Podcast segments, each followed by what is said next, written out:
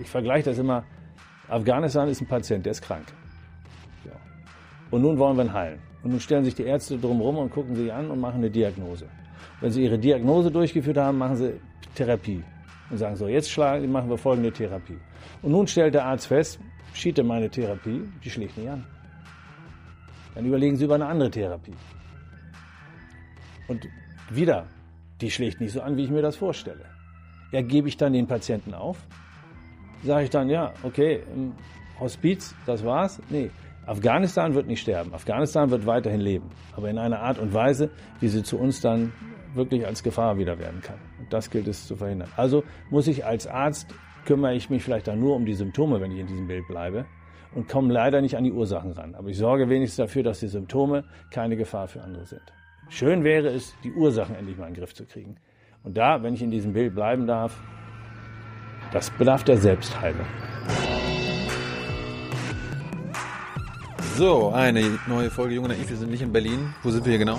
In Masai Sharif im Norden von Afghanistan. Ungefähr 5000 Kilometer ostwärts von Berlin. Wer bist du? Ich bin Wolf-Jürgen Stahl. Ich bin hier im Norden Kommandeur. Zum einen für die internationalen Soldaten, alle, die hier im Norden sind und im Rahmen der NATO geführten Operation hier im Norden die afghanischen Sicherheitskräfte unterstützen. Und zum Zweiten bin ich der Kommandeur von allen deutschen Soldaten, die hier in Afghanistan im Einsatz sind. Das heißt nicht nur hier im Norden in Masai Sharif, sondern auch äh, in Kabul sind deutsche Soldatinnen und Soldaten. Also deutsche Soldaten sind nur in Kabul und Masai Sharif oder gibt es noch irgendwo anders welche? Nein, das sind die beiden Standorte, an denen wir hier in Afghanistan im Rahmen der NATO geführten Operation Resolute Support uns beteiligen. Also du kannst jedem deutschen Soldaten Befehle geben. Ich, äh, ich kann nicht nur, sondern ich bin dafür verantwortlich. Das heißt, ich muss es auch und ich werde dann auch dafür verantwortlich gemacht, dass sie die richtigen Befehle gegeben haben. Also bisher nur richtige Befehle gegeben? Ja, dann muss man meine Soldaten mal fragen oder meine Vorgesetzten fragen. Ich bin natürlich davon überzeugt, dass ich richtige Befehle gegeben habe, sonst würde ich sie ja nicht geben. Kann man mit äh, deinem, deinem Nachnamen Stahl, wird man da besonders, äh, ist man da besonders gut geeignet, deutscher General zu werden? Ist ein geiler Name. Für einen deutschen General Stahl zu heißen, ja, im internationalen Umfeld. Ähm, und dann noch mit dem Vornamen, man redet sich ja hier immer im internationalen Bereich immer mit dem Vornamen an. Das ist dann bei mir abgekürzt auf Wolf, also Wolf Steel oder Wolf Stahl. Ähm, kommt, kommt super an. Und wenn man dann noch wie ich Brillenträger mit verhältnismäßig Damals waren die Haare blonden Haaren, war dann für den einen oder anderen sagen sie, es ist ein Prototyp eines deutschen, deutschen Soldaten. Du sagst, äh, du hast auch Vorgesetzte. Wer ist denn noch dein Vorgesetzter? Wenn du schon General bist, dann kommt ja nicht mehr viel, oder? Äh, doch, also äh, jetzt hier für den Einsatz. Wir haben ja in Deutschland ein sogenanntes Einsatzführungskommando, ein Kommando, was in Potsdam stationiert ist, was für alle Auslandseinsätze zuständig ist, wo die Bundeswehr sich beteiligt. Da sitzt ähm, ein General, ein Drei-Sterne-General, der mein Vorgesetzter ist. Und dann geht das Ganze weiter direkt ins Ministerium. Und dann sind wir auch schon ganz schnell beim Generalinspekteur und zu guter Letzt bei der Ministerin, die ja die Inhaberin der Befehls- und Kommandogewalt ist für alle Soldaten. Du bist ein Sterne-General? Ein Sterne-General, genau. Man nennt das auch Brigadegeneral. Das waren, wenn man von militärischen Einheiten spricht, gibt es eine Brigade als militärische Einheitsgröße und die führt dann ein Ein-Sterne-General, ein Brigadegeneral. Ich meine, damals, als du zur Bundeswehr gegangen bist, wie alt warst du da? Ähm, ich bin mit, mit 19, unmittelbar nach dem Abitur, mit 19 bin ich zur Bundeswehr. Und hast du das mal erträumt, dass du irgendwann mal General wirst oder irgendwann mal Chef von allen Soldaten in einem anderen Land bist? Also ich, ich komme aus einem Soldatenhaus. Mein Vater war auch Soldat. Ich wollte schon sehr früh Soldat werden. Ich glaube, ab sechster Klasse sagte ich immer, ich will Soldat werden. Ähm, und darum bin ich dann auch 1983 dann direkt zur Bundeswehr nach dem Abitur, leider sofort nach dem Abitur. Ich hätte vielleicht noch mal ein Jahr bisschen abchillen mitnehmen müssen.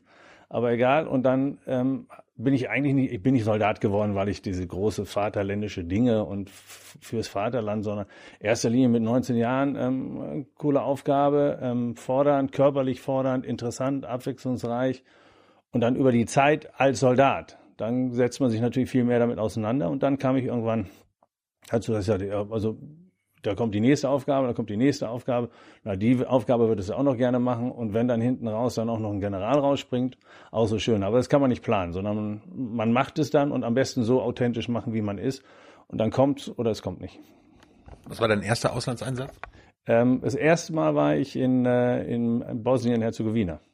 In Sarajevo, in dem damaligen Hauptquartier der NATO. Damals war es noch eine NATO-geführte Operation und da war ich dann für die Operationsplanung für diesen Einsatz verantwortlich. War ja auch schon damals umstritten, ne? Das war, war das damals unter Schröder und Fischer? Äh, äh, auch um, umstritten ist natürlich eine Formulierung, das suggeriert ja, dass der hier auch umstritten ist, der Afghanistan. Also diskutiert wird immer über Auslandseinsätze. Ähm, es ist auch eine verantwortungsvolle Entscheidung, weil ich ja Soldatinnen und Soldaten in ein Umfeld schicke, wo, wo Gefahr für Leib und Leben ist. Und ähm, jemand zu Tode kommen kann, wir nennen das militärisch gefallen, oder jemand äh, verletzt werden kann. Und äh, wer, jeder, der das unser Grundgesetz kennt, weiß, dass äh, die Würde des Menschen ist unantastbar, das erste und das zweite körperliche Unversehrtheit. Und daran muss man sich messen, wenn man jemanden in Einsatz schickt. Also ist schon richtig, dass man darüber diskutiert. Und dann steckt auch in der Natur der Sache, dass ähm, nicht immer 100 Prozent eine Meinung herrscht zu einem Thema. Was du, was du für jeden Einsatz bisher? Bitte? Was du jetzt bisher für jeden Einsatz oder fandest du auch mal, also Bundeswehreinsätze so schwierig?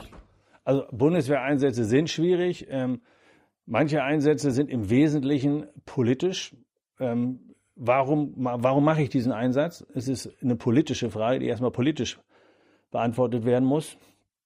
Und dann ist zu überlegen, ähm, wie mache ich den? Und das ist wiederum eine militärische Frage. Also wie, wie, wie mache ich diesen Ansatz? Welche militärischen Tätigkeiten, welchen militärischen Beitrag leiste ich im Rahmen eines Ansatzes? Und da kann man auch unterschiedlicher Meinung sein. Ich kann, kann diese Tätigkeiten anbieten oder diese Fähigkeiten anbieten. Darüber kann man auch diskutieren. Die Frage, ob ein Ansatz sinnvoll ist oder nicht, ist eine politische Frage. Weißt du noch, warum wir damals hier mit nach Afghanistan gegangen sind? Ähm, ja, wenn man, wenn man ähm, 9-11 noch im Kopf hat und in unserem damaligen äh, Bundeskanzler äh, Schröder, dann war es sicherlich Solidarität mit den Amerikanern, die angegriffen worden sind. Das war für die Amerikaner ein Stich tief ins Herz. Dass sie aber nicht von den Afghanen. Nee, aber offensichtlich, so die Ergebnislage, war es hier in diesem Land vorbereitet worden, weil hier die Terroristen in Ruhe ähm, sich ausbilden konnten, ihre Planung machen konnten, ihre Vorbereitungen treffen konnten, um dann entsprechend solch einen Anschlag durchzuführen. Ähm, wenn man Ruhe hat, dann kann man auf dumme Gedanken kommen. Warum, warum haben wir es jetzt so lange nicht geschafft, äh, die Terroristen hier rauszuholen oder zu töten und wieder rauszugeben? Ja, also erstmal ich glaube schon, dass wir was geschafft haben. Ich glaube schon, dass wir geschafft haben, dass die Terroristen hier keine Ruhe mehr haben, um Anschläge in Europa zu machen. Es gibt trotzdem terroristische Anschläge in Europa. Ähm, ich glaube aber nicht, dass sie von Afghanistan ausgesteuert werden. Also insofern ähm, haben wir, glaube ich, schon für unsere eigene Sicherheit mit unserem Engagement hier etwas geleistet.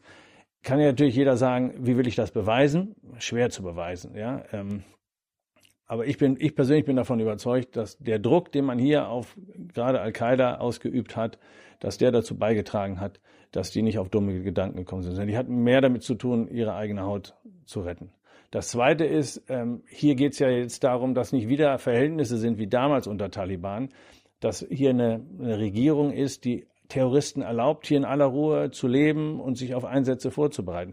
Auch das ist erreicht worden, ähm, indem man hier eben gegen die Taliban vor geht und das Terrorherrschaft der Taliban, die es ja schon mal gab, hier in diesem Land, dass die verhindert worden ist. Also zum einen unmittelbar keine Anschläge auf Deutschland, bin ich von und zweitens, wir stellen hier sicher, dass nicht die Rahmenbedingungen geschaffen werden, dass sich wieder jemand etablieren könnte, der uns was Böses will. Und darum glaube ich schon, dass dieser Einsatz hier ähm, sinnvoll ist. Und wir sind hier mit den Amerikanern reingegangen und dann ist die Entscheidung der, der NATO auch gefällt worden, dass die NATO diese Operation hier führen will.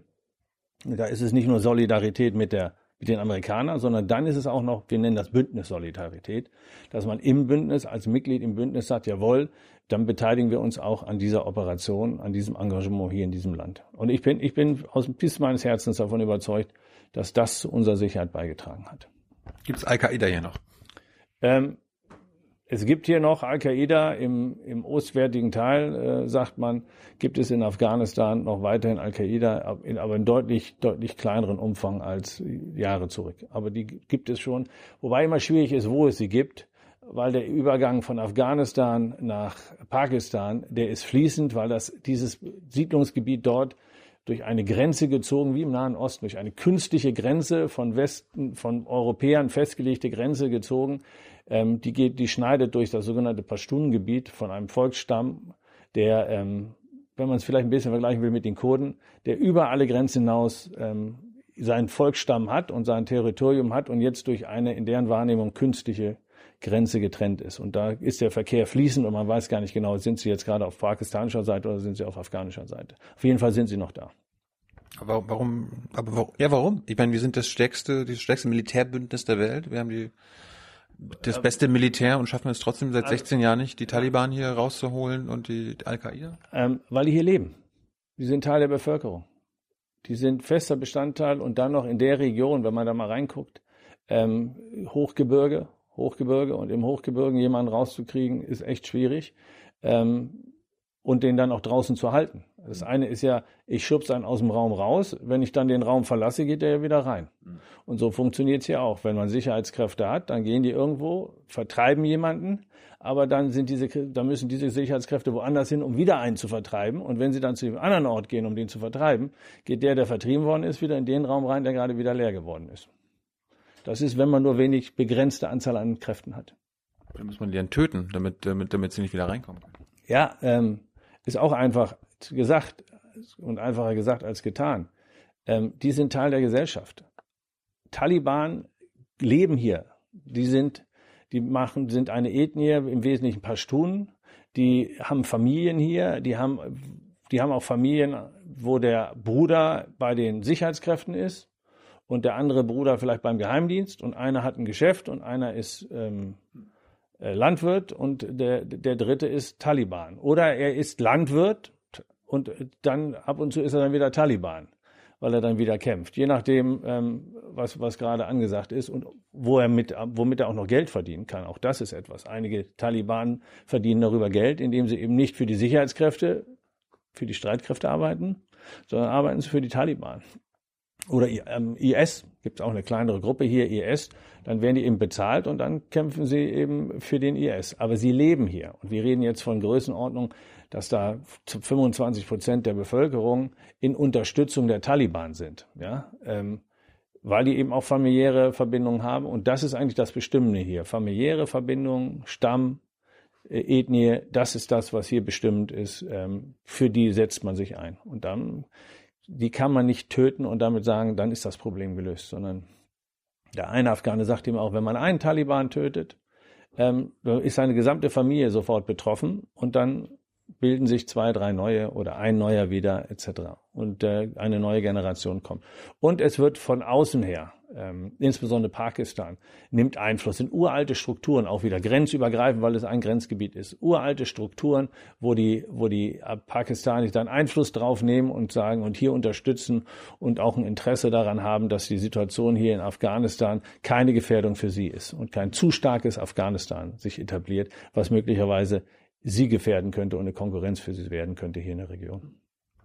Woran erkenne ich einen Taliban? Also ich meine, wenn du auf der Straße bist, äh, kannst du das unterscheiden? Oh, das ist ein Afghane, das ist ein Taliban schon? Nee, also er hat weder das Schild, äh, ich bin ein Taliban um, noch sonst was. Ähm, die sehen, die sehen aus wie Afghanen. Und ähm, die haben eine Waffe dabei und wenn sie die Waffe ablegen, dann sage ich, ähm, das ist jetzt ein, ein, ein, ein Bauer, das ist ein ganz normaler Afghaner. Und wenn er sich eine Waffe umhängt und mit der Waffe Umfug macht, dann kann man sagen, und einen angreift, dann hat man einen klaren Hinweis dafür, dass es offensichtlich einer, der etwas gegen einen hat. Mhm. Aber den Taliban zu erkennen, äh, das Erkennungszeichen von Taliban, dass man das auch trägt von den Taliban, das gibt es nicht. Und das macht es ja so schwer. Ja, also, wenn die in irgendeinem Dorf leben, ähm, dann sind sie tagsüber ganz normal und abends oder nachts oder wie treffen sie sich dann, um dann ähm, irgendwelche Aktionen durchzuführen, irgendeinen Checkpoint einzugreifen oder sonst irgendwas. Mhm. Aber woran erkenne ich, dass das ein Taliban ist? Ja. Und das ist für die Afghanen selber auch schwierig. Das kriegen die insbesondere hin, dass, dass sie wieder Netzwerke haben, Informationen und dann eben Informationen verteilt werden. Der hat sich dann um so getroffen mit dem und dem und dabei haben sie das besprochen und hatten Waffen dabei und das ist deren Absicht. So funktioniert das dann hier in diesem Land. Gibt es gute Taliban und schlechte Taliban? Ähm, ist die Frage, wie man Taliban definiert. Wenn man Taliban als den definiert, der gegen einen kämpft, und so ist die wesentliche Definition hier, die negative Definition, dann gibt es keine guten Taliban. Die Frage ist, gibt es Taliban, die bereit sind, mit uns in einen Dialog einzusteigen? Weil das ist der einzige Weg. Also ähm, sie können nicht alle Taliban töten, wie, sie gerade auch schon selber fest, wie, wie, du gerade selber festgestellt hast, sondern es ist ähm, wir müssen sie dazu bringen, dass sie weiterhin ihre Interessen haben, das werden die haben, die Taliban, aber dass sie diese Interessen nicht mehr mit Gewalt durchsetzen. Und das, die dazu zu führen, zu bringen, dass sie sich an einen Tisch setzen, miteinander reden, was ja die Kultur hier ist, miteinander reden und dann ein gemeinsames Verständnis entwickeln. Da die Taliban hinzubringen, das, das ist der, das Hauptziel. Das kriege ich mit militärischen Mitteln, uns bis hin zu Schießen, Bomben schmeißen, ähm, kriege ich das nur bedingt hin. Ähm, also ich muss denen schon klar machen, euer Weg mit Gewalt ist kein Weg, den ihr erfolgreich beschreiten werdet.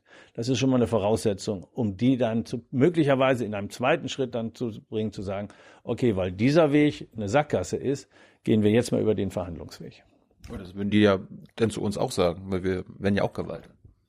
Ja, ja, genau. Gewalt und Gegengewalt. Das ist, das ist das Prinzip. Und darum reden wir hier auch von einem sogenannten Patt. Ja, aber das Patt ist meine persönliche Meinung, ist Voraussetzung. Keiner darf davon ausgehen, dass er mit militärischen Mitteln gewinnt. Muss die Ausweglosigkeit von Gewaltanwendung erkennen. Und wenn er die erkennt, dann ist er hoffentlich bereit zu sagen, okay, weil Gewalt nicht das Mittel ist, damit ich an mein Ziel komme, meine Interessen durchsetze, dann suche ich jetzt einen anderen Weg. Und der andere Weg wäre für mich dann verhandeln, miteinander reden. Warum haben wir das seit 16 Jahren nicht geschafft? Ja, fragen Sie mal die Taliban, warum, warum die nicht an den Verhandlungstisch kommen. Die können wir jetzt nicht genau fragen, aber wir haben ja wahrscheinlich auch einen Anteil daran. Also wir, der Westen. Ja, das weiß ich nicht. Also, wir, wir, wir wollen seit 16 Jahren reden. Äh, ja, klar. Hm. Ähm, also wir, wir, wir brauchen es nicht hier, um Gewalt anzuwenden im Sinne von Gegengewalt. Da, darum sind wir nicht hier. Wenn die, wenn die Taliban ähm, sagen würden, wir kommen mit am Verhandlungstisch, ähm, jawohl, wir wenden keine Gewalt mehr an, wir finden einen Modus vivendi, dass wir miteinander leben können, dann wäre die internationale Gemeinschaft, insbesondere die Soldaten, schneller hier aus diesem Land raus, äh, als man sich das vorstellen könnte, hm. weil sie dann auch nicht mehr gebraucht werden. Ähm, Voraussetzung ist eben, dass hier dann stabile Verhältnisse sind, auch politisch stabile Verhältnisse sind, dass, wir, dass sie nicht wieder zu einem Safe Haven Nährboden für irgendeinen Terrorismus werden kann oder irgendwelchen äh, Gefahren, die in die Region ausstrahlen. Hm. Es geht hier um Stabilität. Stabilität hier in diesem Land, so dass man, dass man sagt, von diesem Land geht keine Gefahr aus äh, für andere Länder und insbesondere auch für uns. Und der weitere Effekt ist, hoffentlich, die Länder, die, diejenigen, die flüchten aus diesem Land, kommen wieder zurück oder es flüchten keine mehr aus diesem Land, weil sie sagen, ich habe eine Perspektive hier in diesem Land. Hm.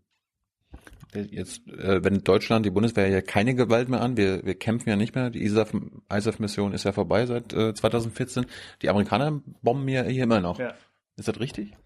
Ähm, ja, ganz klares Ja. Die, das ist Teil dessen, ähm, wie man gegen die, die Taliban vorgehen muss, um ihnen eben zu zeigen, Gewalt gegen Gewalt. Das sind wie zwei Kräfte, die gegeneinander wirken. Aber der Kyrier gibt doch nach, oder nicht? Ähm, ja, aber wenn wir nachgeben würden, was wäre die Konsequenz? Was, was würden die Taliban dann machen? Die würden weiterkämpfen, bis wir gar nicht mehr da sind. Was würden sie dann machen? Dann würden sie wieder ihre Taliban-Herrschaft hier einrichten.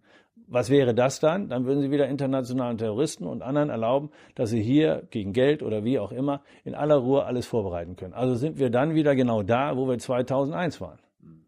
Ähm, und das gilt es ja zu verhindern. Ich vergleiche das immer. Afghanistan ist ein Patient, der ist krank. So.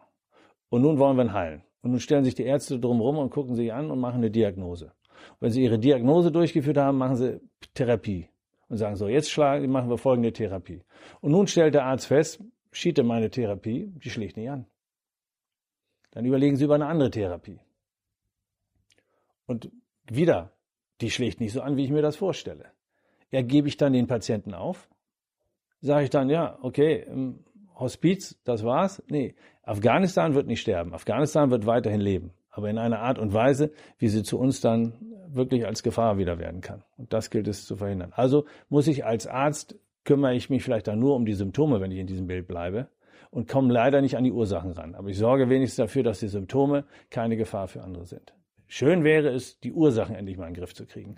Und da, wenn ich in diesem Bild bleiben darf, das bedarf der Selbstheilung. Das muss aus Afghanistan selber rauskommen. Das können wir von draußen, das kann der Arzt oder die Krankenschwester von außen, kann da vielleicht ein bisschen behilflich sein. Aber die Heilung muss, muss, muss eine Selbstheilung aus sich selber heraus sein. Und da muss Afghanistan eben noch deutlich an sie arbeiten.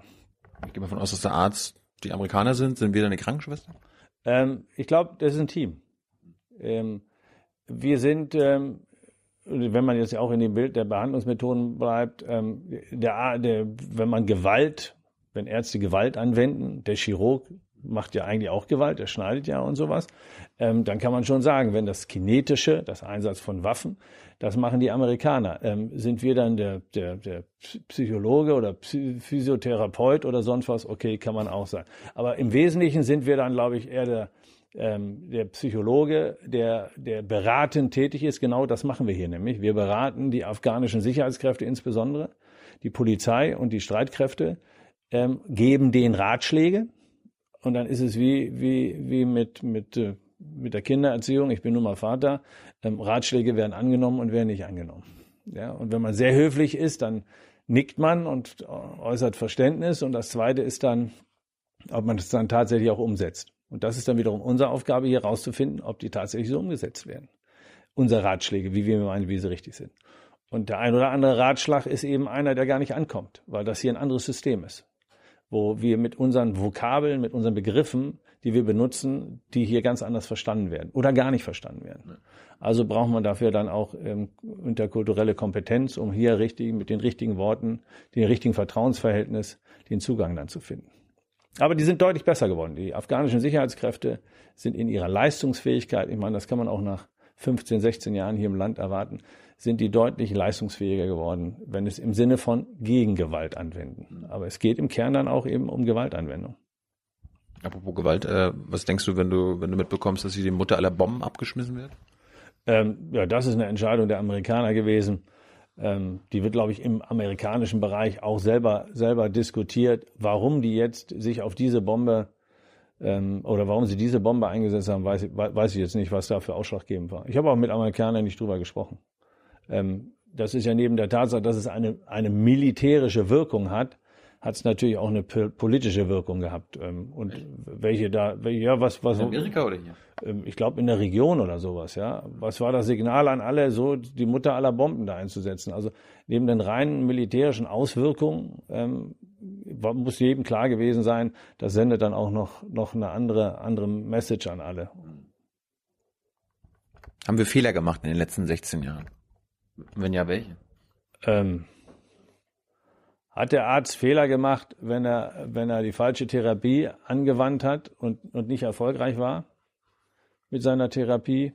Wenn man das Fehler nennen will, wenn man nicht erfolgreich ist, ja, ähm, dann haben wir Fehler gemacht. Aber ich sage eben, ich glaube, wir haben unter den Rahmenbedingungen, unter unserem Verständnis, mit unserem Kenntnis zu den damaligen Zeiten ähm, das Beste gewollt, auf jeden Fall.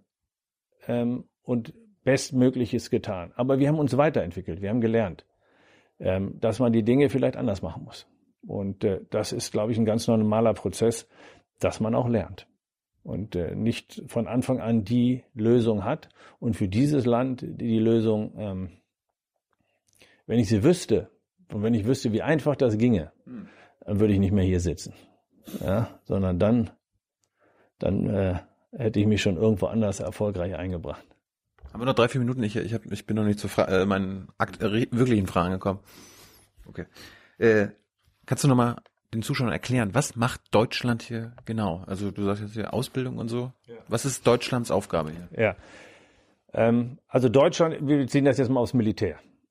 Deutschland macht natürlich viel. Das Entwicklungsministerium ist äh, hier oder kommt wieder. Ähm, das Auswärtige Amt ist hier. Das Innenministerium ist hier. Ich beziehe mich jetzt mal auf das, was wir Soldaten, wir Deutschen, was wir Soldaten hier machen. Wir sind also Teil einer, einer internationalen Operation, einer Mission, Resolute Support Mission, einer NATO-geführten Mission, die hier ist auf Einladung der afghanischen Regierung die uns dazu eingeladen hat. Dazu gibt es auch ein bilaterales ähm, äh, Agreement mit den, mit den Afghanen.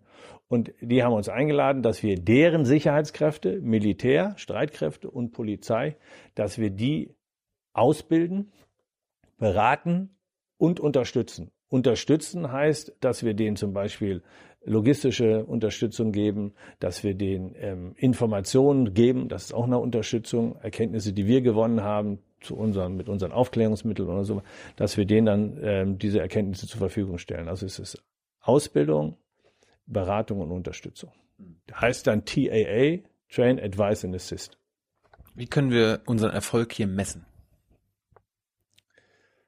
Ja, erstmal kann man ihn daran messen, ob es ähm, in Deutschland zu irgendwelchen Anschlägen oder Gefahren gekommen ist, ähm, deren Ursache Afghanistan, aus Afghanistan heraus sich ergeben hat. Das ist einmal messen.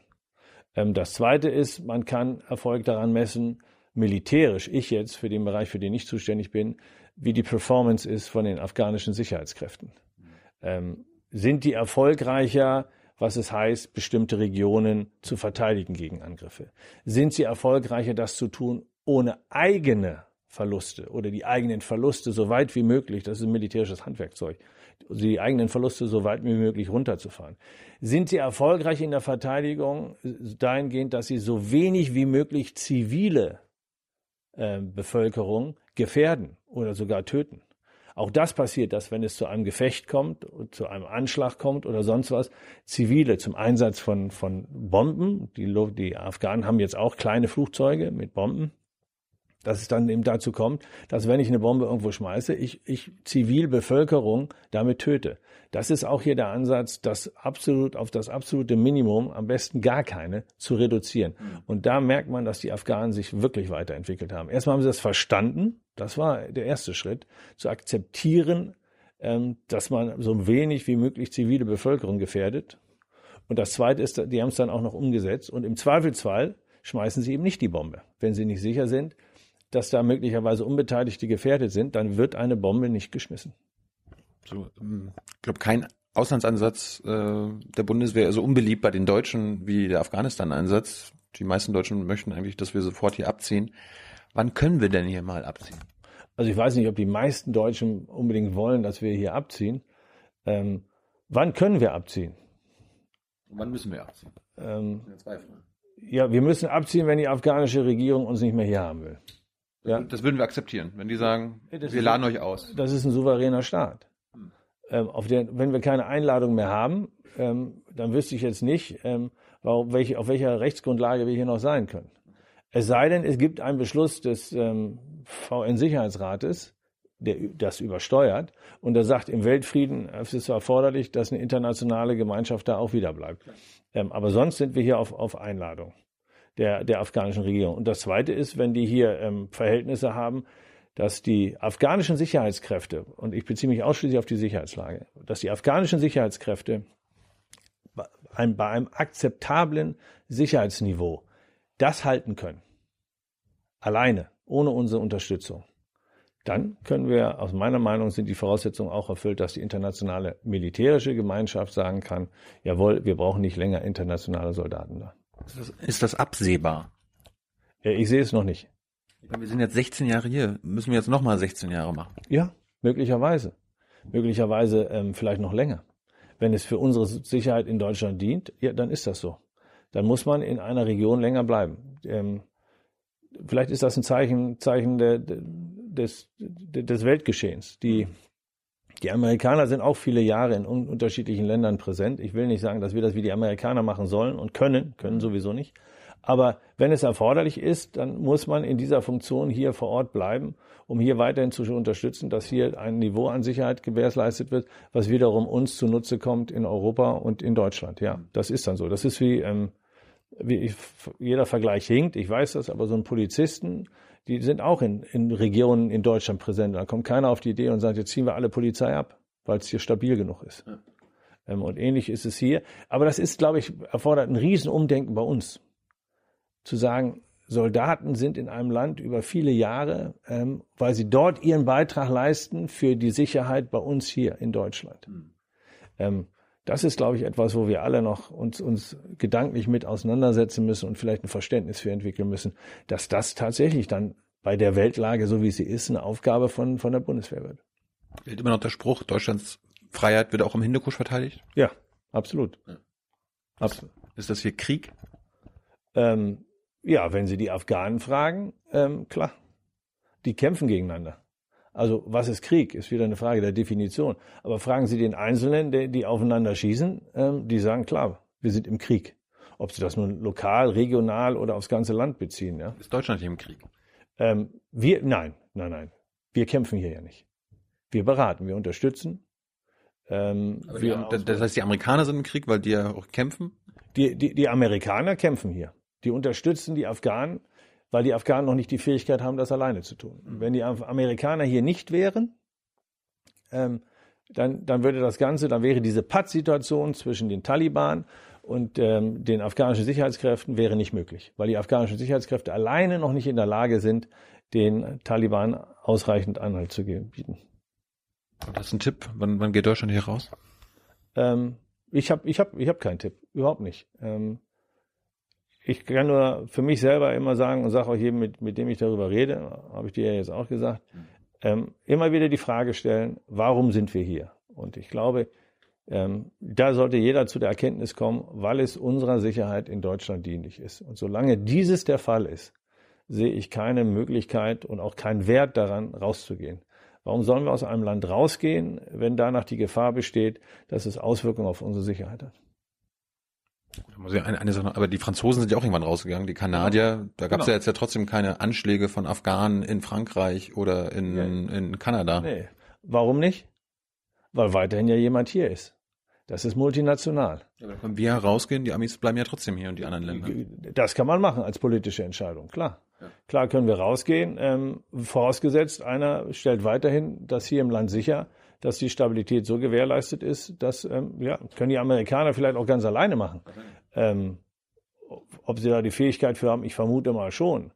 Ähm, auf der anderen Seite ist das dann wiederum eine Frage politisch. Ähm, was bedeutet das dann? Was, welch, welchen Preis müssen wir dann den Amerikanern dafür bezahlen, dass die internationale Gemeinschaft sagt, Amerikaner macht das alleine? Ähm, da weiß ich, weiß ich nicht. Also ich würde mal vermuten, der Preis wird nicht gering sein. Aber es ist schon so, wenn die Amis rausgehen, gehen wir auch raus. Ähm, also wir, wir könnten hier nicht ohne die Amis sein. Also der, der, der Beitrag der Amerikaner hier ist essentiell, ja. Der Deutsche nicht. Und unser, doch, aber die Amerikaner, das ist, das ist eine andere Liga, die Amerikaner. Und die, die haben Fähigkeiten, wir nennen das sogenannte Enabler, englisch ausgedrückt. Die Amerikaner haben, die haben nur die Amerikaner. Die haben wir Deutschen nicht. Ähm, zum Beispiel Lufttransport. Lufttransport ist eins. Ähm, zum Beispiel ähm, Drohnen.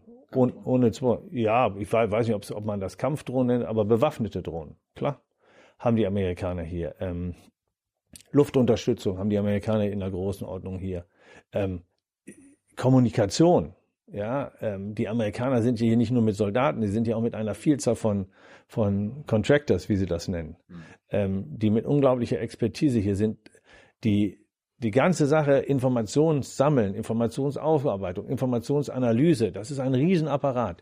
Den haben wir in Deutschland, weder in Deutschland in der, in der Qualität ähm, und da sind auch die einzelnen Länder, jeder leistet seinen Beitrag dazu. Und dieses Netzwerk, das ist dann die Stärke, weil auch kleine Nationen dann etwas dazu beizutragen haben. Darum ist es wichtig, dass möglichst viele Nationen hier weiterhin sich beteiligen, weil dann dieses Netzwerk funktioniert und ich dann diese gesamte Information habe, die ich dann am besten aufarbeiten kann. Dankeschön für deine Zeit. Das war sehr informativ. Danke. Und äh, ihr wisst ja, ihr unterstützt Junge Naiv. Hier. Danke.